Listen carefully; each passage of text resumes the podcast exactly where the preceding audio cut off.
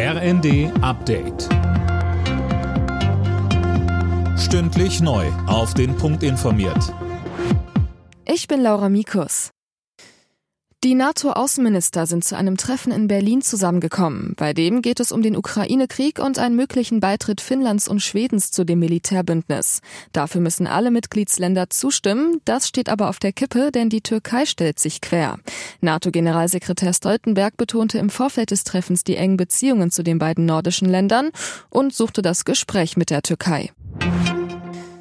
Die G7-Staaten wollen gegenüber Russland klare Kante zeigen. Grenzveränderungen, die der Kreml mit militärischer Gewalt erzwingen will, werden sie niemals akzeptieren. Das hat Außenministerin Baerbock zum Ende des Gipfels an der Ostsee betont und weitere Hilfe angekündigt.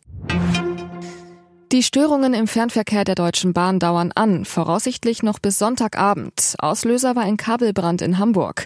Aber nicht nur im Norden gibt es Probleme, Daniel Bornberg. Nein, der Fahrplan ist bundesweit ziemlich durcheinandergewirbelt. Betroffen sind zahlreiche Verbindungen in Richtung Dänemark ebenso wie nach Berlin oder aber nach Süddeutschland.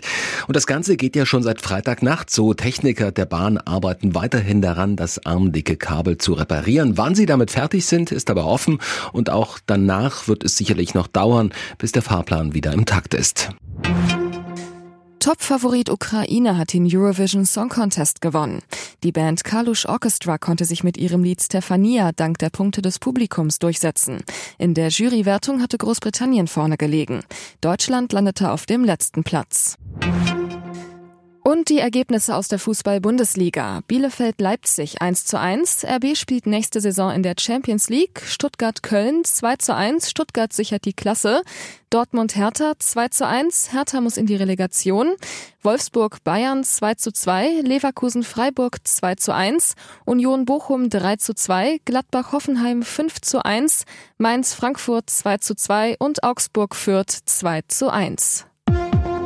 Alle Nachrichten auf rnd.de